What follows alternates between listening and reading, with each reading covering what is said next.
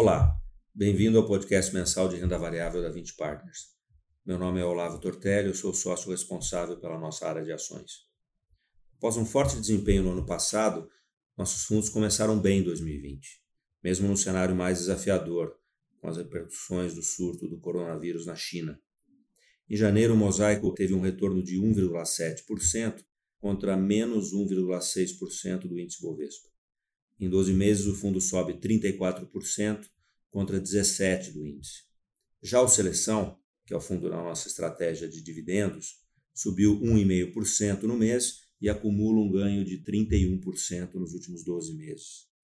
Entre as ações com desempenho positivo, em janeiro, destacamos a Tenda e a TOTOS.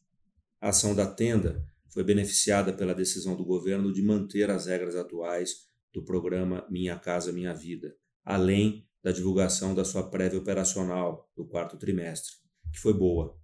No caso da TOTOS, sua recente convenção de vendas reforçou a percepção de que o faturamento desse ano será forte.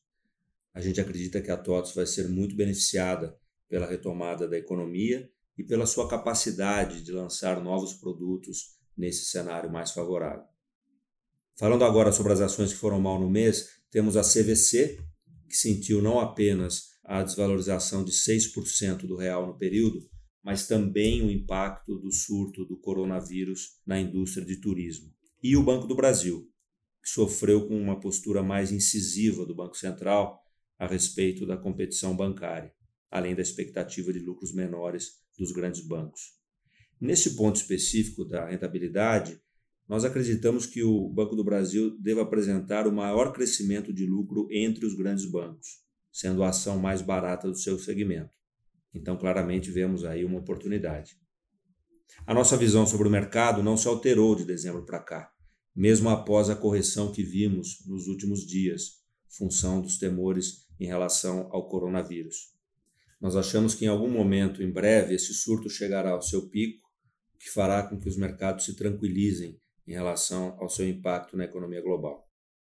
Aqui no Brasil, o quadro segue o mesmo juros em queda, atividade econômica em alta e migração de recursos da renda fixa para ativos de risco. O cenário, portanto, segue positivo para a alocação em renda variável. Terminamos por aqui. Agradeço a todos pela atenção e até o nosso próximo podcast.